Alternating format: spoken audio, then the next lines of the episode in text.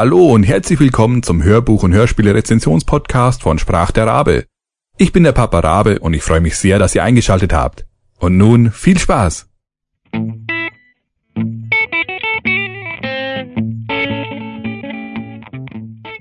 Nummer 17 Die Reinheit des Todes von Vincent Cleage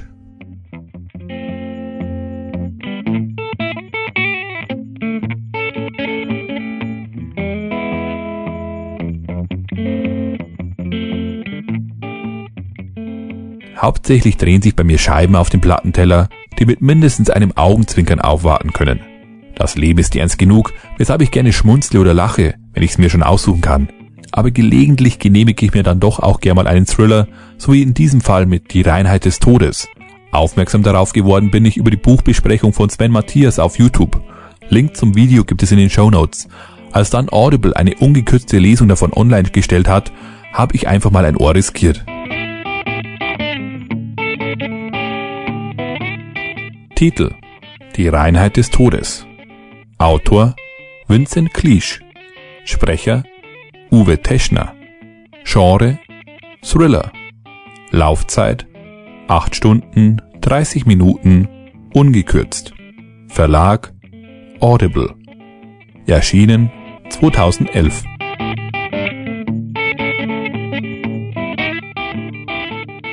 Zur Story Julius Kern, seines Zeichens Hauptkommissar des LK Brandenburg, wurde von seinem alten Kollegen wieder zurück nach Berlin geholt.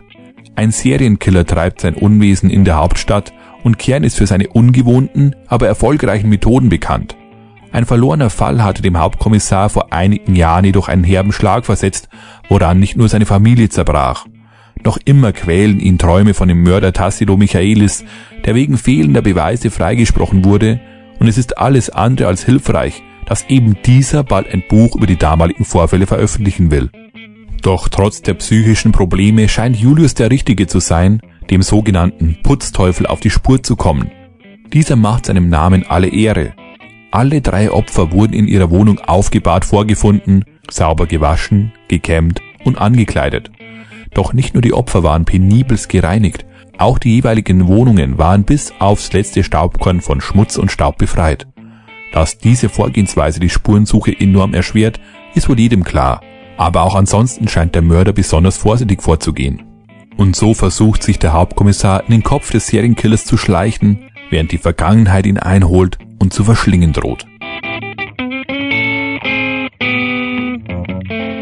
Sprecher Uwe Teschner hat dich vor die Reinheit des Todes nicht gekannt oder jedenfalls nicht bewusst wahrgenommen, da er doch schon einiges eingesprochen hat und ich so gegebenenfalls schon unbewusst in den Genuss seiner Stimme gekommen bin. Mittlerweile füllt sich diese Lücke aber zum Glück. Mir hat seine Stimme nämlich sehr gut gefallen. Er hat eine sehr angenehme und ruhige Art zu sprechen. Er arbeitet mit sehr leichten Nuancen, um verschiedene Charaktere darzustellen. Da immer klar ist, wer gerade in der Szene vertreten ist, lassen sich dadurch die verschiedenen Personen gut unterscheiden, auch ohne dass jede davon einen eigenen Sprachduktus besitzt. Ich habe das Hörbuch fast am Stück durchgelauscht, was für mich immer ein guter Test ist, ob ich einen Sprecher vertrage oder nicht. Bei manchen Stimmen brauche ich nach einer bestimmten Zeit eine Pause. Anderen kann ich stundenlang zuhören. Zu letzterem kann ich nun auch Uwe Teschner zählen. Da das natürlich sehr subjektiv ist, empfehle ich einfach mal in die Hörprobe reinzulauschen. Fazit. Zu Beginn wartete die Reinheit des Todes mit dem typischen angeknacksten Helden auf, den man auch schon aus einigen anderen Thrillern kennt. Ich bin jetzt kein großer Thriller-Kenner, aber mir fallen auf Anhieb drei weitere Charaktere ein, die eine ähnliche Hintergrundgeschichte haben. Ein genialer Profiler, der vor einigen Jahren einen Fall nicht lösen konnte und deshalb noch immer an sich selbst zweifelt. Daraus resultierend ging sein bisher so schönes Leben in die Binsen und seine Familie zerbrach daran, was das schon angeknackste Ego noch weiter zermürbt. Dieses anfängliche Schema wird dann aber zum Glück etwas durchbrochen und vor allem der alte Fall tritt aus dem Schattendasein eines 0815 Charakterhintergrunds und nimmt einen nicht unwesentlichen Teil der Geschichte ein. Auch die Charaktere haben mir sehr gut gefallen. Vor allem die Bösewichte, welche bei einem Thriller ja die eigentlichen Hauptpersonen darstellen, sind interessant gezeichnet und haben ihren eigenen Hintergrund. Ich freue mich immer, wenn die Bösen gut ausgearbeitet sind und tatsächlich einen Grund haben, warum sie das tun, was sie eben tun. Bösewichte, die Böses tun, weil sie einfach böse sind, sind einfach langweilig. Das ist bei Die Reinheit des Todes zum Glück nicht der Fall und so verfolgt man interessiert die Taten des Putzteufels und entdeckt immer mehr von der Vergangenheit dieser Person. Das Ende fand ich gewagt, aber auch sehr interessant. Ich hatte sehr stark das Gefühl, dass sich Vincent Cleage in manchen Bereichen die Hannibal Lecter-Reihe zum Vorbild genommen hat. Nicht, dass er hier kopiert oder abgeschrieben hätte, aber an einigen Stellen hatte ich dasselbe Gefühl wie bei meiner Lieblings-Thriller-Reihe, was mir sehr gut gefallen hat. Die Reinheit des Todes ist ein sehr interessanter Thriller, der in sich abgeschlossen ist, aber Potenzial für weitere Fälle mit dem Hauptkommissar Julius Kern bietet. Am besten wieder mit Uwe Teschner als Sprecher. Es folgt eine kurze Hörprobe mit freundlicher Genehmigung von Audible. Der Tatort war noch bemerkenswerter, als Julius Kern ihn sich vorgestellt hatte.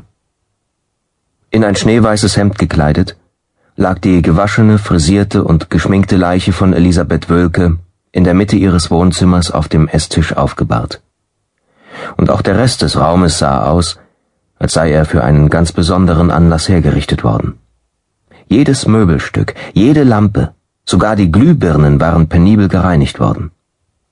Die Fensterscheiben waren so blank poliert, dass man glauben konnte, es seien gar keine eingesetzt gewesen.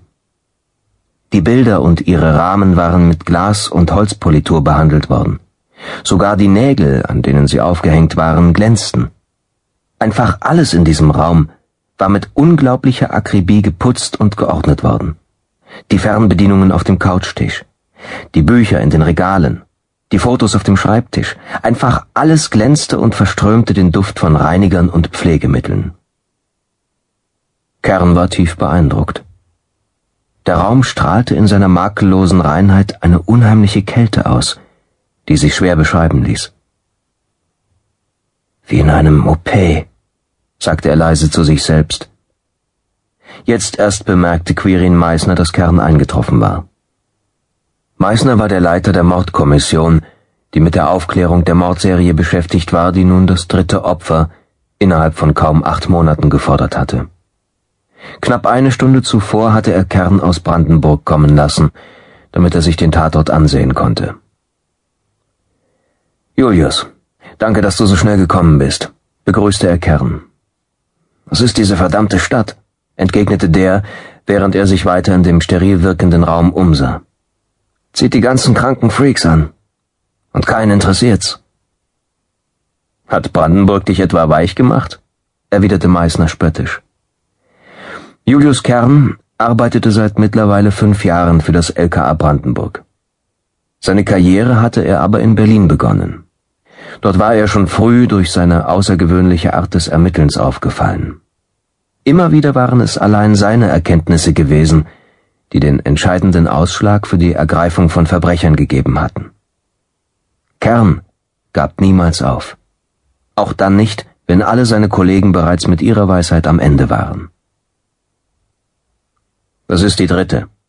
Ich habe schon nach dem zweiten Mord überlegt, dich ins Team zu holen. Aber du weißt ja selber, wie das dann immer ist.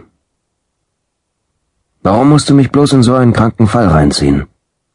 Meißner brauchte nicht lange zu überlegen. Wer ist dir lieber, man würde dich nur noch für Falschparker einsetzen? Na dann erzähl mal.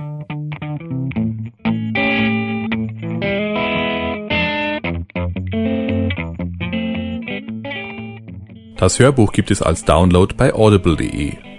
Die Musik stammt von yamendo.com, Band All About Guitar und steht unter Creative Commons License. Vielen Dank fürs Zuhören und bis zum nächsten Mal. Euer Papa Rabe.